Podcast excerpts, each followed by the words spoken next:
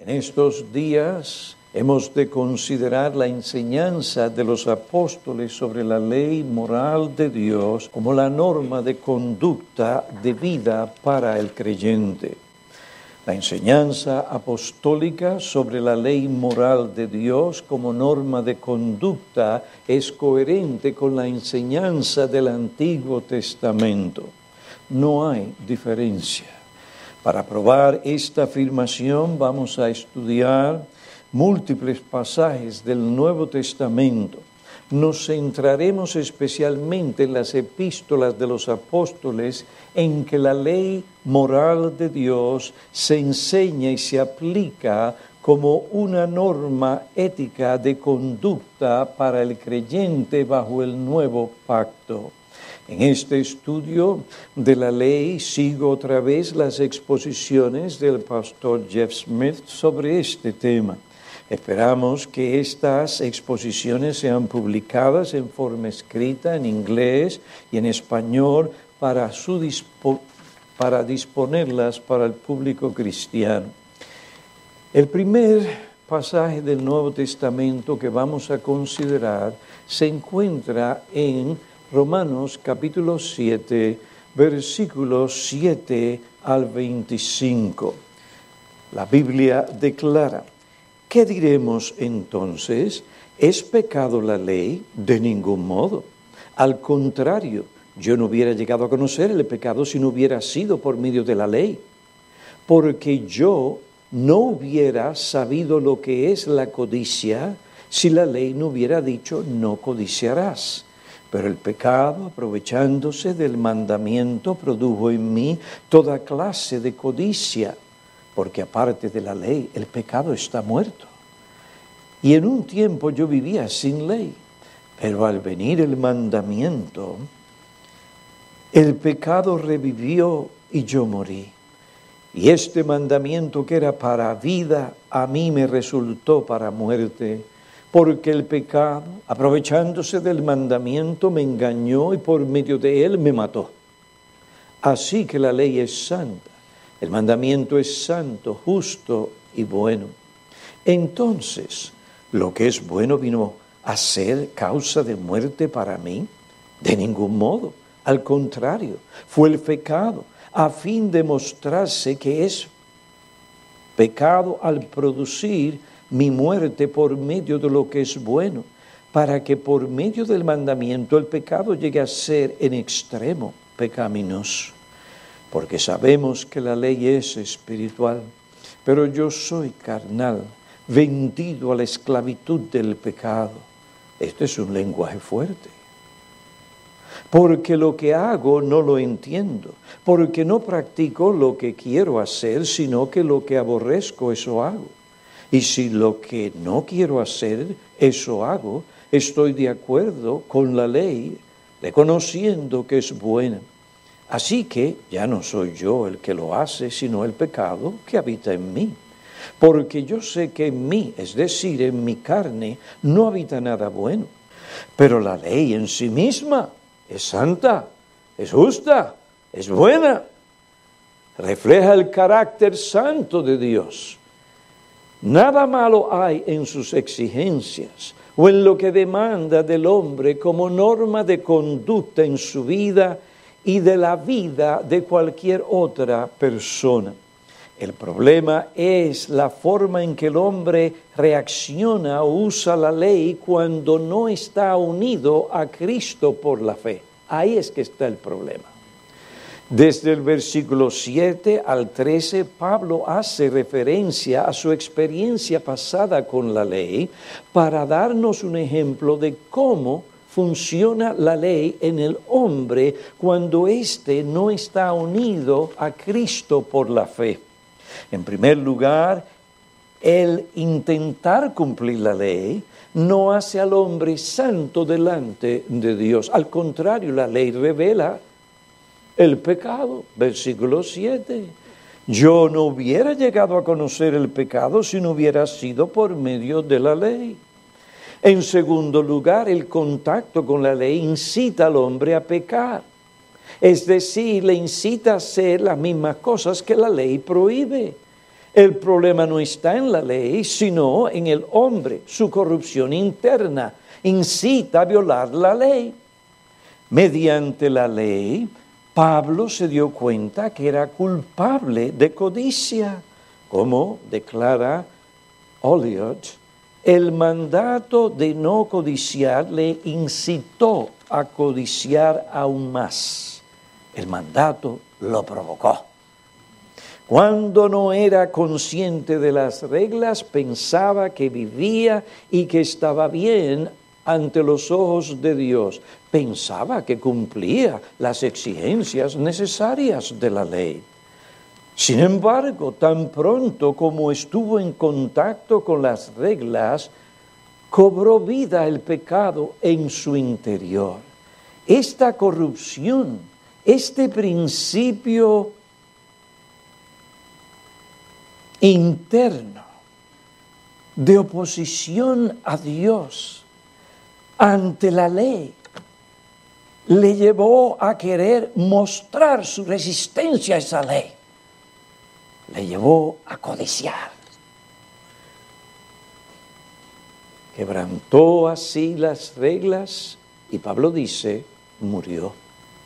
Dios entregó los diez mandamientos para que el hombre conozca su voluntad, la cumpla y viva. Sin embargo, debido a que la ley avivó el pecado, éste tomó más fuerza y su efecto práctico fue que el hombre murió. Capítulo 7, versículo 10. Es decir, él se dio cuenta que estaba condenado a morir por su pecado.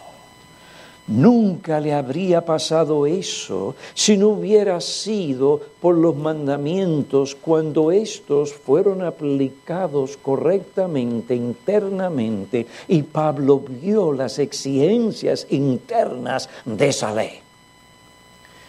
Sin los mandamientos el pecado no hubiera se hubiera vivado tanto. Ahora, ¿es esto la culpa de aquel que dio los mandamientos? En ningún modo. ¿Hay de por sí algo malo en la ley o en las reglas divinas? En ningún modo.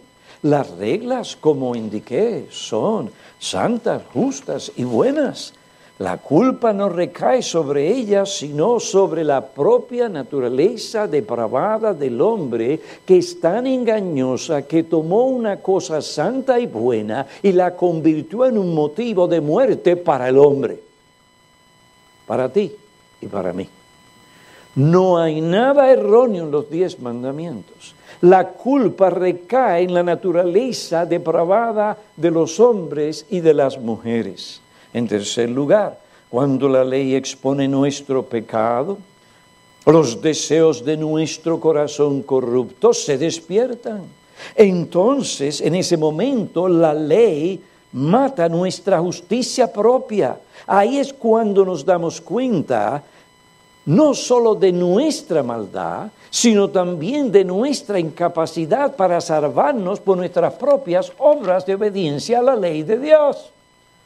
Mediante esta revelación de nuestra maldad e incapacidad, la ley nos muestra nuestra gran pecaminosidad, que somos criaturas caídas y también incapacitadas para nosotros mismos salvarnos por medio de la obediencia a la ley.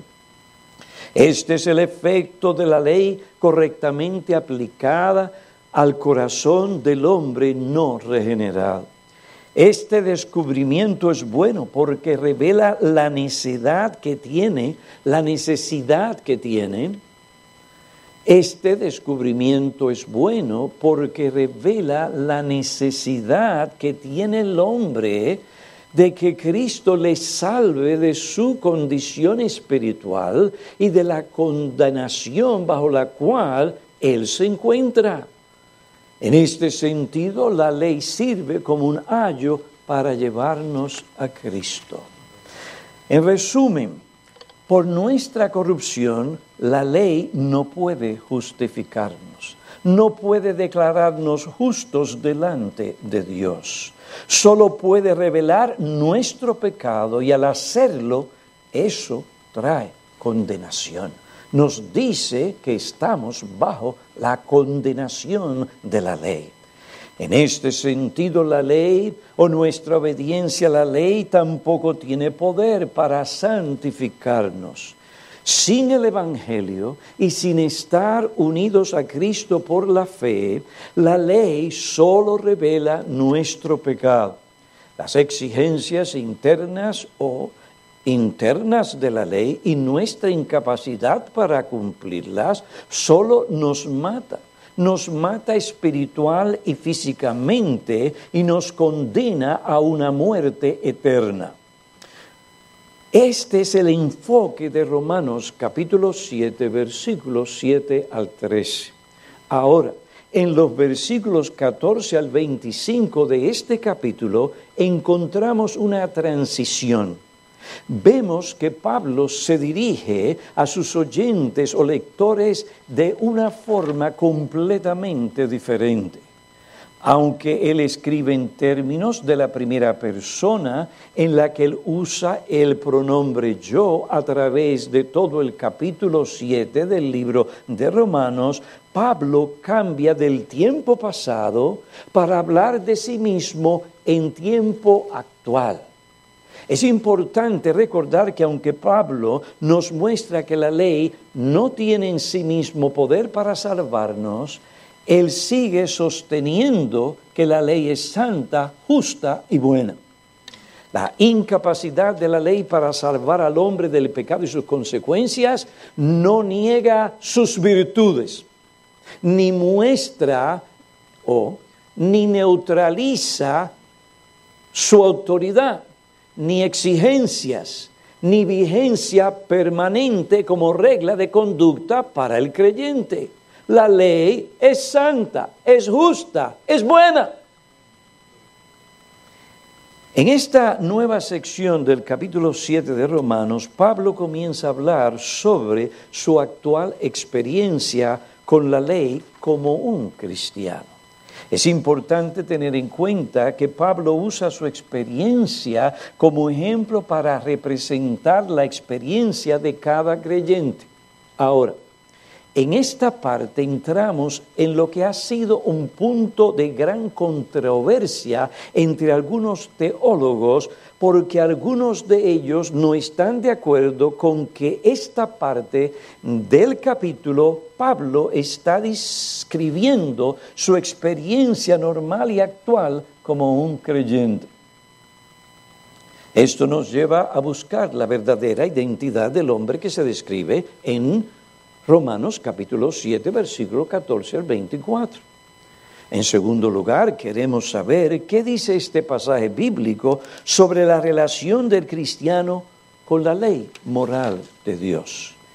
¿Quién es el hombre en Romanos capítulo 7 versículos 14 al 25? Vamos a considerar tres de las interpretaciones principales entre los evangélicos sobre estos versículos. Y la primera interpretación es la siguiente. Algunos afirman que estos versículos describen a un hombre incrédulo. Es un hombre incrédulo. Alguien que habla de esa manera y usa el lenguaje que Pablo usa es incrédulo. El argumento principal para su postura es que las expresiones que Pablo usa en estos versículos para describirse a sí mismo no describen a un verdadero creyente, sino a un incrédulo. Un hombre que todavía no ha sido regenerado. Ellos también toman la postura porque en el versículo 14 Pablo se describe a sí mismo como una persona carnal, vendida al pecado. El versículo 14 dice, porque sabemos que la ley es espiritual, pero yo soy carnal, vendido a la esclavitud del pecado o vendido bajo pecado. Para los que defienden esta interpretación, ningún cristiano se puede describir a sí mismo de esa manera.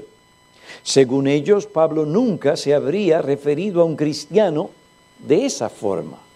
Si fuera, si así fuera, Pablo, según estas personas, se contradecería, contradecería, contradecería lo que él mismo dijo en el capítulo 6, versículo 14.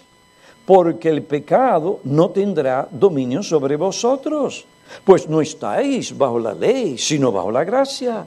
O Pablo se contradecería con lo que él dijo en los versículos, lo que él dice en los versículos 17 y 18 del capítulo 6 de Romanos.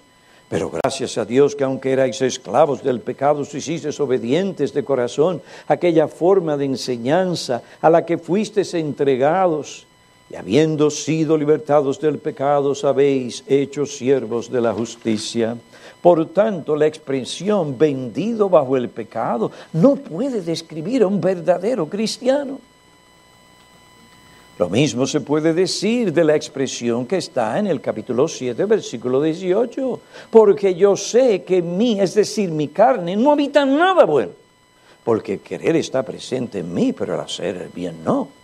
Según los proponentes de esta interpretación, un cristiano nunca podría decir eso de sí mismo, ya que en él mora el Espíritu Santo.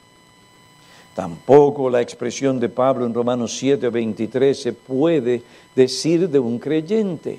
Versículo 23.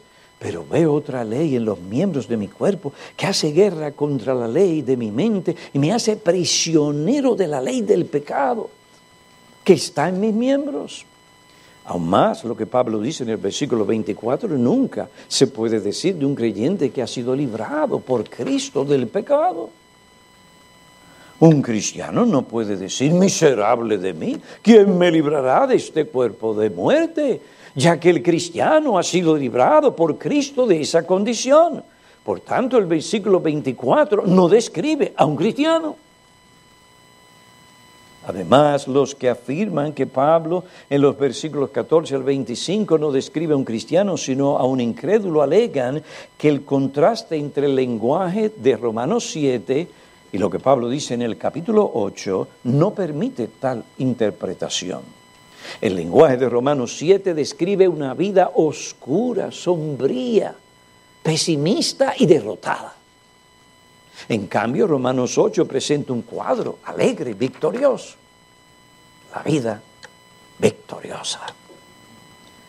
Comienza con las palabras, no hay ahora condenación para los que están en Cristo Jesús. Estas personas han sido libradas de condenación, gozan de la presencia del Espíritu que mora en ellas. El Espíritu es aquel que capacita al cristiano a vivir la vida cristiana victoriosa. Por tanto, el hombre que se describe en Romanos 7 es el hombre natural que no ha nacido de nuevo. Es el hombre que no ha sido librado por Cristo ni está unido a Cristo. En cambio, el hombre que se describe en el capítulo 8 de Romanos es un verdadero cristiano. Ahora, otra interpretación parecida, pero con un matiz un poco diferente, es que el hombre de Romanos capítulo 7 describe a un hombre bajo convicción de pecado. Es incrédulo todavía, pero ese hombre está bajo convicción de pecado. Por eso habla de la manera en que habla.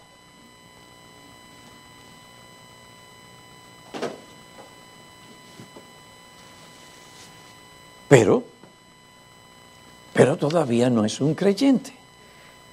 Este hombre que Pablo describe, según los que apoyan esta perspectiva, no es aquel que le interesa tener una relación con Dios, ni le importan las consecuencias de su desobediencia.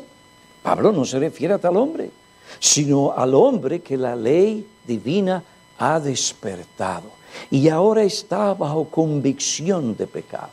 He aquí la primera interpretación y aquella otra que tiene un matiz un poco diferente. Resume, de manera que el hombre de Romanos capítulo 7, versículos 14 a 25, no es un cristiano, es un incrédulo. O es un incrédulo bajo convicción de pecado. Otra interpretación de este pasaje bíblico es que este pasaje describe a un cristiano inmaduro o carnal un cristiano inmaduro o carnal. Él es un verdadero creyente, pero todavía no ha aprendido el secreto de vivir la vida victoriosa. La vida cristiana victoriosa. Esta postura se conoce como la teología de la vida superior o la teología de Keswick. Entre los proponentes de esta teología se encuentran personas como Watchman Nee, Andrew Muller, Andrew Murray y algunas personas que trabajan para la organización de Campus Crusade por Cristo. El argumento de ellos es que Romanos 7 hace referencia a tres clases, tres clases de personas. Primero está el hombre incrédulo que está bajo el dominio del pecado y bajo condenación. Este se dirige hacia el infierno. El segundo es un cristiano carnal. Este individuo cristiano, porque en un momento en su vida se convirtió a Cristo, pero es un cristiano carnal, todavía vive en muchas cosas como si fuera un incrédulo. Esta manera de vivir crea en él una lucha interna, un conflicto en el alma. Él no ha aprendido todavía el secreto de la vida victoriosa. Su experiencia es la que se describe en el, capítulo 7 esta persona todavía no conoce en su propia experiencia lo que Pablo dice sobre el cristiano, que vive una vida victoriosa sobre el pecado, como se describe en Romanos capítulo 8. Si esta persona solamente aprendiera el secreto de la vida cristiana, la vida superior, estaría totalmente rendida a Cristo. Su confianza en el Espíritu Santo le llevaría a dar fin a ese conflicto de pecado en él. Esto le capacitaría para vivir una vida cristiana victoriosa que le permitiría alcanzar un nivel más alto de santidad, de espiritualidad. Como más adelante explicaré, no hay fundamento bíblico para sostener estas dos distintas categorías de cristianos las categorías del cristiano carnal y del cristiano espiritual. Por otra parte, existe otra versión de esta teoría, la cual rechaza la teología de la vida cristiana profunda y estas dos categorías, pero insiste que Romanos 7 solo se refiere a un cristiano inmaduro. Admite que el cristiano en esta vida no va más allá del conflicto y de la lucha contra el pecado, pero insiste que Romanos 7 habla solo de un cristiano inmaduro que todavía no entiende con profundidad el Evangelio, ni entiende el poder del Espíritu Santo que mora en él, ni confía como debería en ese poder para obtener la vida victoriosa sobre el pecado. Por esta razón todavía continúa viviendo como esclavo del pecado. He aquí las dos primeras interpretaciones de Romanos capítulo 7, versículo 14 al 25. La primera ve al hombre de Romanos capítulo 7, versículo 14 como un incrédulo. y el matiz es uno que está bajo convicción de pecado. La segunda interpretación de este pasaje ve aquí la descripción de un cristiano pero de un cristiano carnal o inmaduro. La tercera interpretación de Romanos capítulo 7, versículos 14 al 25, es que este pasaje describe la experiencia normal de la vida cristiana. Este pasaje describe la experiencia normal de la vida cristiana aún, oiga bien, de un cristiano maduro. Menudo esta interpretación se le conoce como la perspectiva reformada. Esto se debe que históricamente ha sido la perspectiva común entre los teólogos y comentaristas reformados. Hay excepciones, pero esta es la perspectiva que comúnmente adoptan los reformados. Esta fue la perspectiva de San Agustín. Al principio de su vida cristiana, posiblemente debido al trasfondo de su vida antes de su conversión, Agustín adoptó y defendió la primera interpretación de Romanos capítulo 7, versículo 14 al 25, pero después que aumentó su conocimiento de la vida cristiana y considerar con más cuidado y más profundidad este capítulo, él cambió de parecer. Entre los teólogos que adoptan esta interpretación o adoptaron esta interpretación, según Smith, se encuentra Lutero, Calvino, Owen, Charles Hodge, Robert Haldane, John Murray, J. E. Parker, Sinclair Ferguson y otros como William Henderson. Consideremos los argumentos que apoyan esta interpretación, porque si nos vamos por donde ellos nos tiran, nos están robando mucho consuelo y guía y enseñanza para nosotros que estamos tratando con nuestro pecado, con la presencia del pecado. Consideremos los argumentos que apoyan esta interpretación. En primer lugar, el cambio de los tiempos en los verbos junto al pronombre personal yo indica que Pablo continúa describiendo su propia experiencia cristiana, aún como un creyente maduro. La experiencia que Pablo describe continúa siendo su experiencia. Desde el versículo 14, Pablo cambia el tiempo pasado por el tiempo presente, mientras tanto él continúa usando el pronombre personal yo.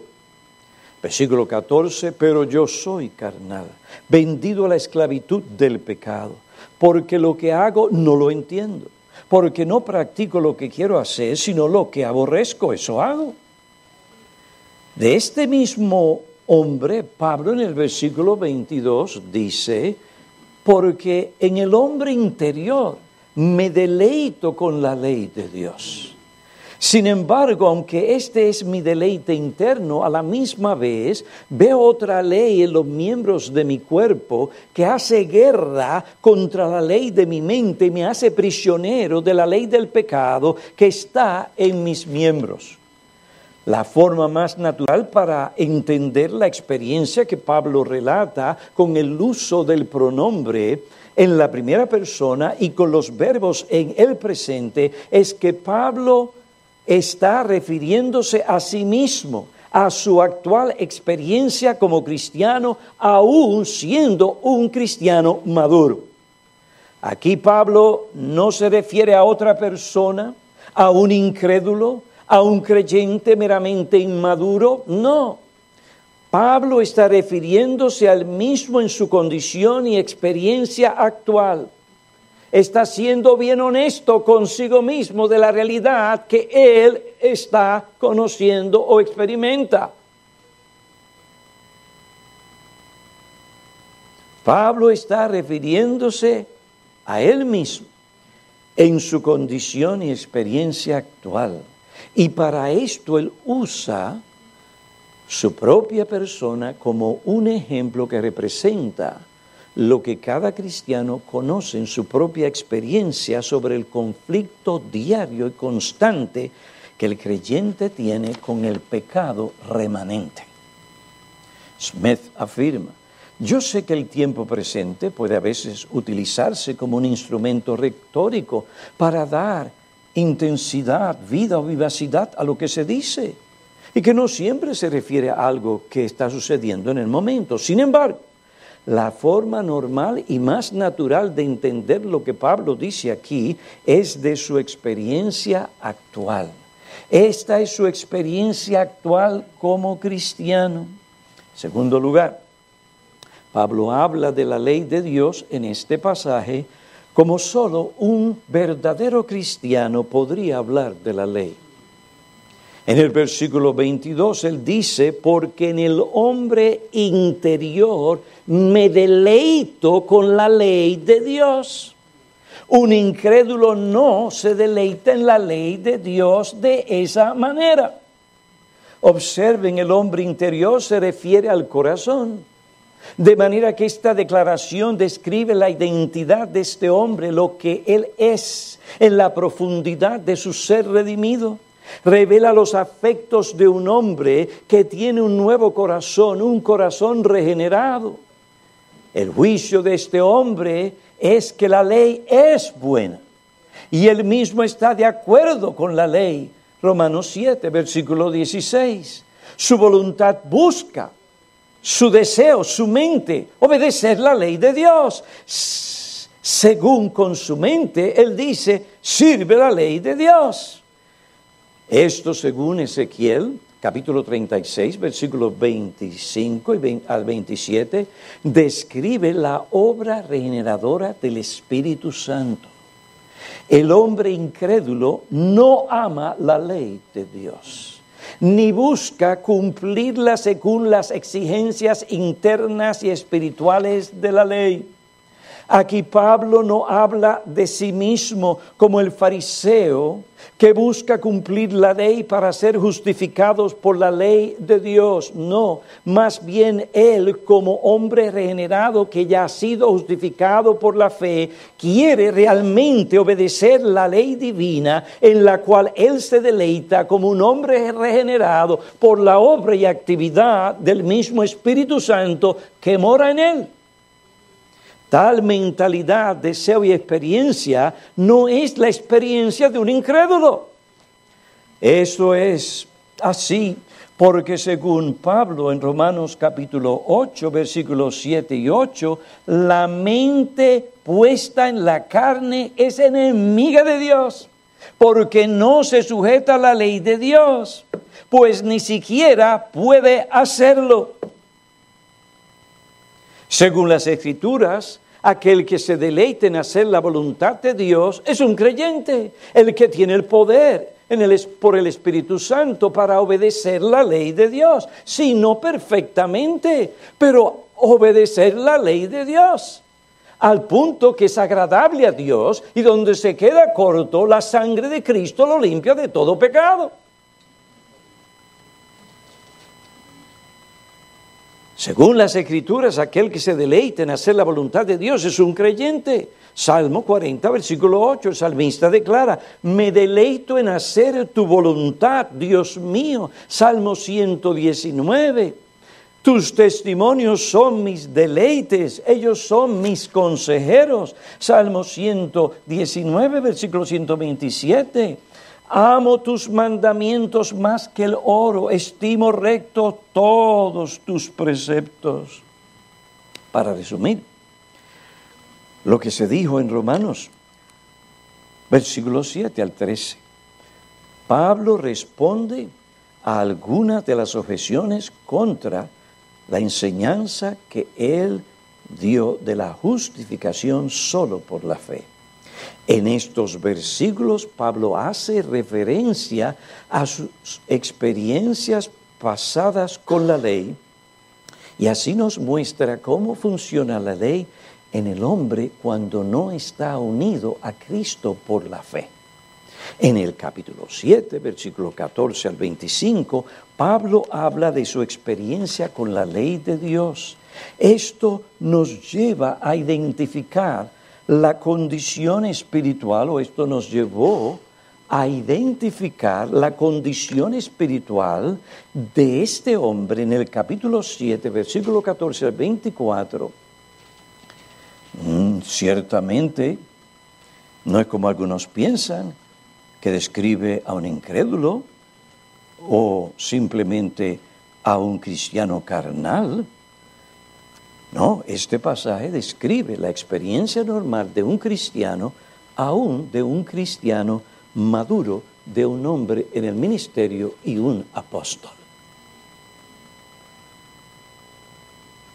Primer argumento que prueba esto, el cambio de los tiempos en los verbos junto con el pronombre personal.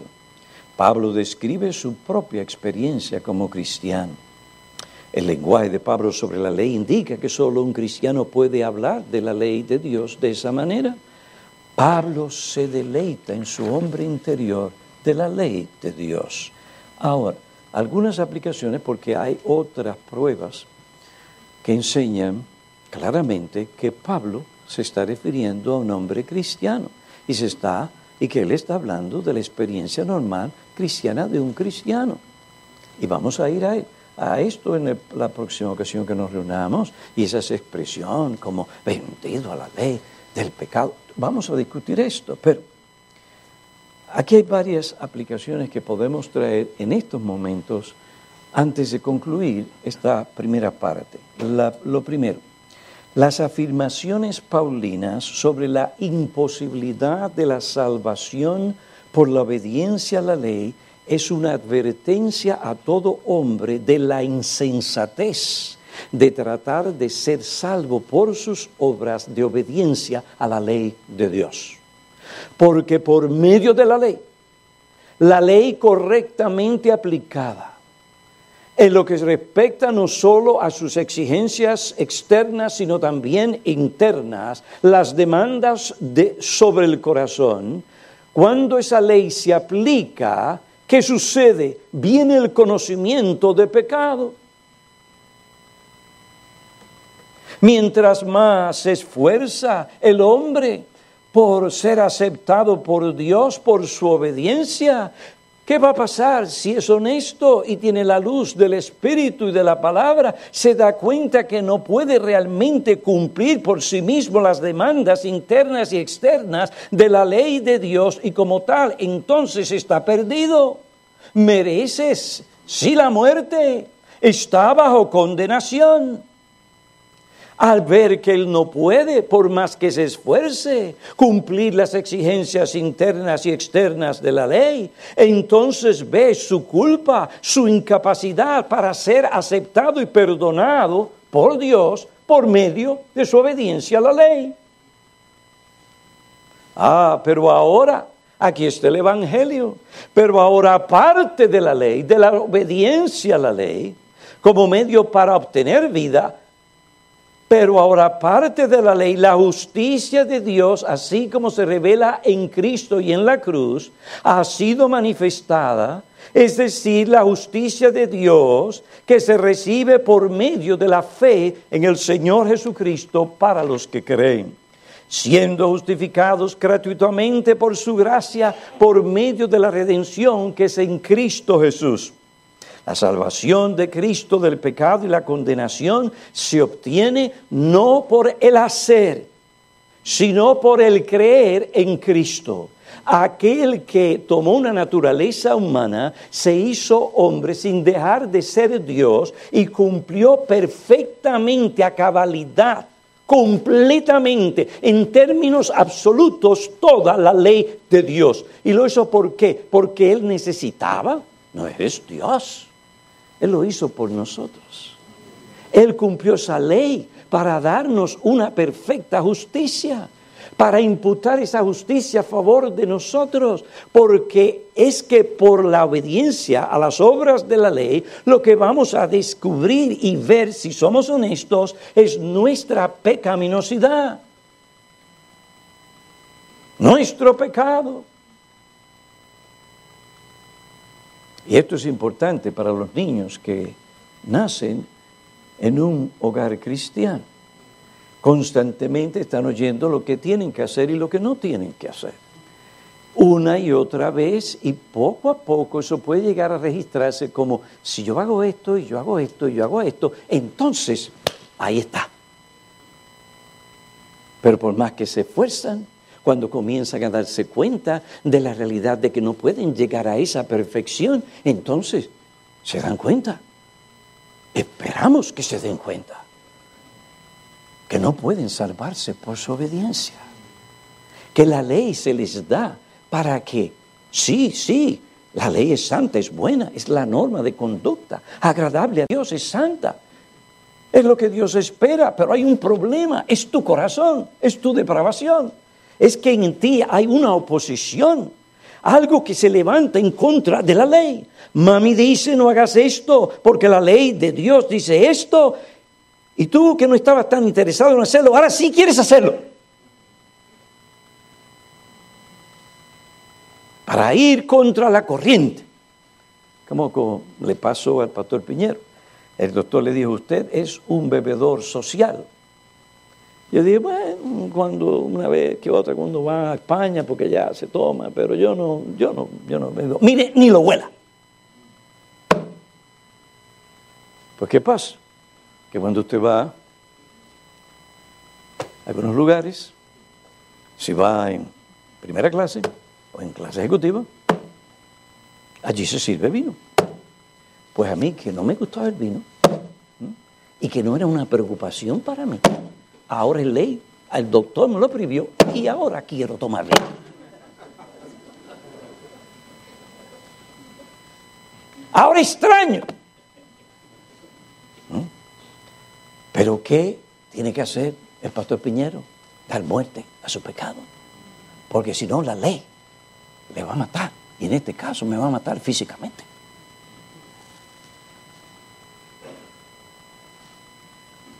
Chicos nuestros, la salvación no es por obras. La ley se dio en lo que respecta a ti por tu condición pecaminosa para llevarte a Cristo. Para llevar que en Él tienes la justicia perfecta y completa que necesitas. Para que Dios te perdone y te acepte y te reciba como uno de sus hijos. Qué gran privilegio. Ahora, en segundo lugar, y todo esto por la fe en Cristo. En segundo lugar, si la interpretación correcta de Romanos capítulo 7, versículo 14 al 25, es que el hombre que se describe en estos versículos es un cristiano y aún un cristiano maduro, entonces eso explica mi propia experiencia cristiana y la tuya, si eres honesto. La realidad de que somos creyentes en Cristo no nos ha librado, aún siendo pastores, de la presencia del pecado remanente en nosotros. Aunque hemos sido librados, sí, de condenación eterna y del poder totalitario que antes ejercía el pecado sobre nosotros, eso no niega la realidad de la presencia y la actividad actual del pecado en mí y en ti. Este conocimiento está aquí para ayudarnos nosotros. Es un apóstol que está abriendo el telón para mostrarnos las luchas internas que él tenía constantemente y cómo él trataba, enfrentaba el pecado. Porque si usted no lo trata como él dice y enseña en capítulo 7 y en capítulo 8, usted va a estar desanimado, deprimido y algunos listos para salir del ministerio.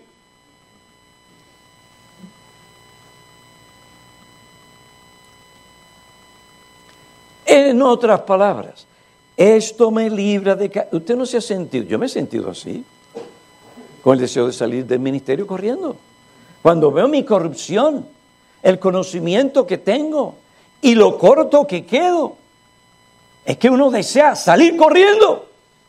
Si es que hay integridad. ¿Qué te detiene? Lo mismo que detuvo a Pablo.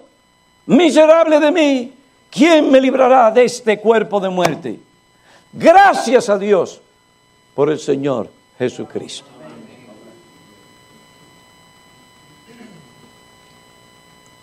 Este conocimiento me libra a mí de caer en un estado deplorable de depresión al ver la manifestación de esa bestia horrible que todavía está en mí y se manifiesta en mi conducta, mi reacción, mis gestos. Esto me lleva nuevamente a Cristo, como llevó a Pablo. No pasemos por alto el realismo de la Biblia. Nos revela las cosas como son. Pablo levanta el telón y nos deja ver sus luchas internas.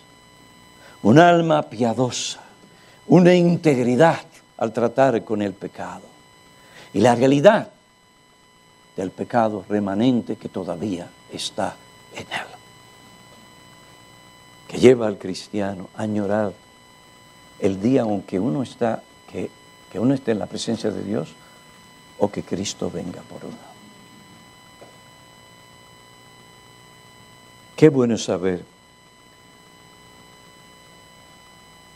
el conflicto interno con el cual tengo que lidiar cada día es el mismo con el cual Pablo tuvo que lidiar cada día.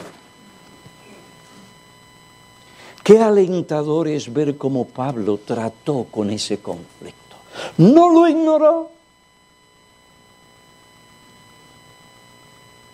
Lo trató con honestidad y públicamente, como David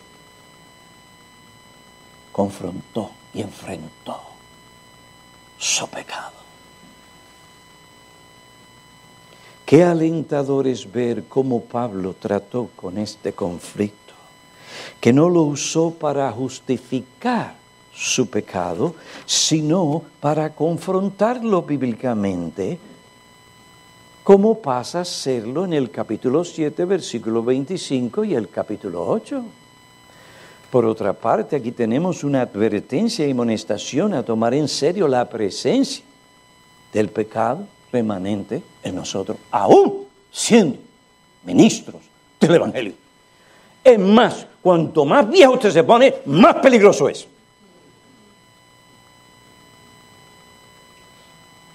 Es aquí donde grandes hombres de Dios han fallado. Nosotros no podemos andar como personas ingenuas, como si no tuviéramos que lidiar o cuidarnos de la realidad interna del pecado remanente en nuestra vida, en nuestro propio corazón. Tenemos que estar alertas para cuando esta bestia comience a despertarse en nosotros, le demos muerte con el poder del Espíritu de Dios y con el conocimiento y la sabiduría que imparten las sagradas escrituras.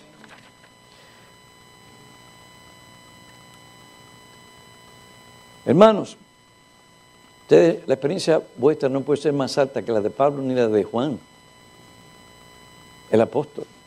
Si decimos que no tenemos pecado, tú eres un apóstol. Si decimos que no tenemos pecado, nos engañamos a nosotros mismos y la verdad no está en nosotros. Si confesamos nuestro pecado, la realidad de nuestro pecado remanente, no solamente que hemos violado una ley, oiga, hay pecado remanente, eso hay que confesarlo también. Si confesamos nuestro pecado y su manifestación, Dios es fiel y justo para perdonar nuestros pecados y para limpiarnos. Oiga bien, T-O-D-A, toda. Términos absolutos, toda maldad.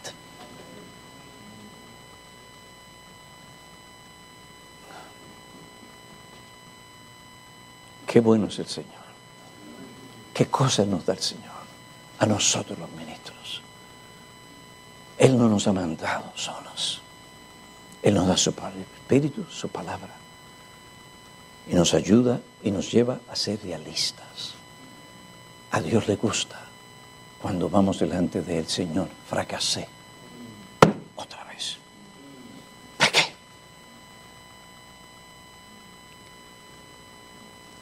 Imagínense qué, difícil es para un hombre de 40, 45 años en el ministerio y ver que todavía está luchando con cosas que anteriormente en su temprana edad estaba luchando.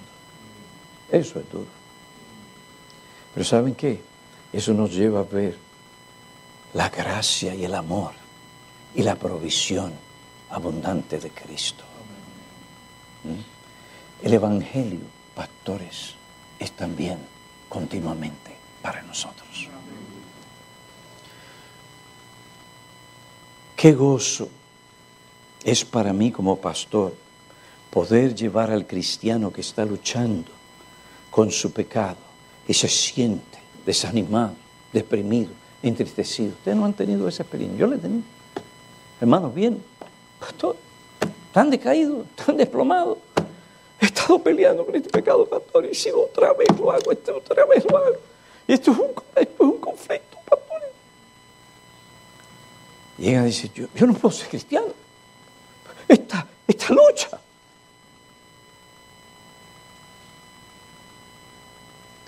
Ustedes saben lo contento y lo gozoso que yo me pongo cuando inmediatamente me viene Romanos capítulo 7 o Galatas capítulo 5. Y usted dice, ese señal de vida, aquí hay conflicto con el pecado, tristeza por el pecado, ahí hay vida. Ahora mira la realidad de la, del pecado remanente. para describirlo de esa manera en estos momentos. Tú no estás solo. Tú estás en buena compañía. Esta es una batalla hasta el fin, hasta que el Señor nos llame a su presencia. Toda la escritura es inspirada por Dios.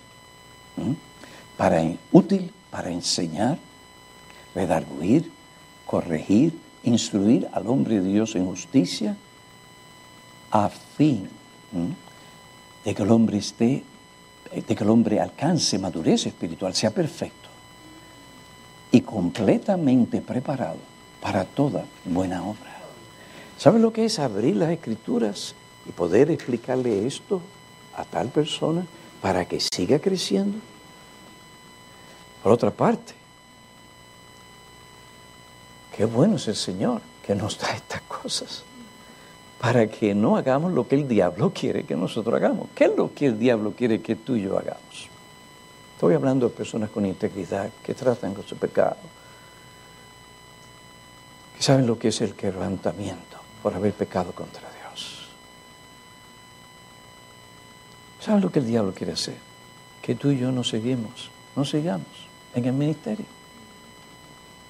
Sí hay que tratar con el pecado. Sí. Mm. Si no vamos a andar bien deprimidos por ahí con la cabeza baja, ¿y qué le vamos a dar a nuestra gente? Estamos negando el Evangelio de Cristo que predicamos si no lo estamos aplicando en nuestras propias vidas. No es por obras. Como dijo un pastor que amamos muchísimo, si yo he de ser salvo o justificado por mis obras, me voy al infierno o estoy condenado. Mis pecados ministeriales. Ah, pero hay abundante provisión para ti y para mí en el Señor Jesucristo. Solo Cristo. Oremos. Oh Padre, agradecidos estamos por la enseñanza de tu palabra.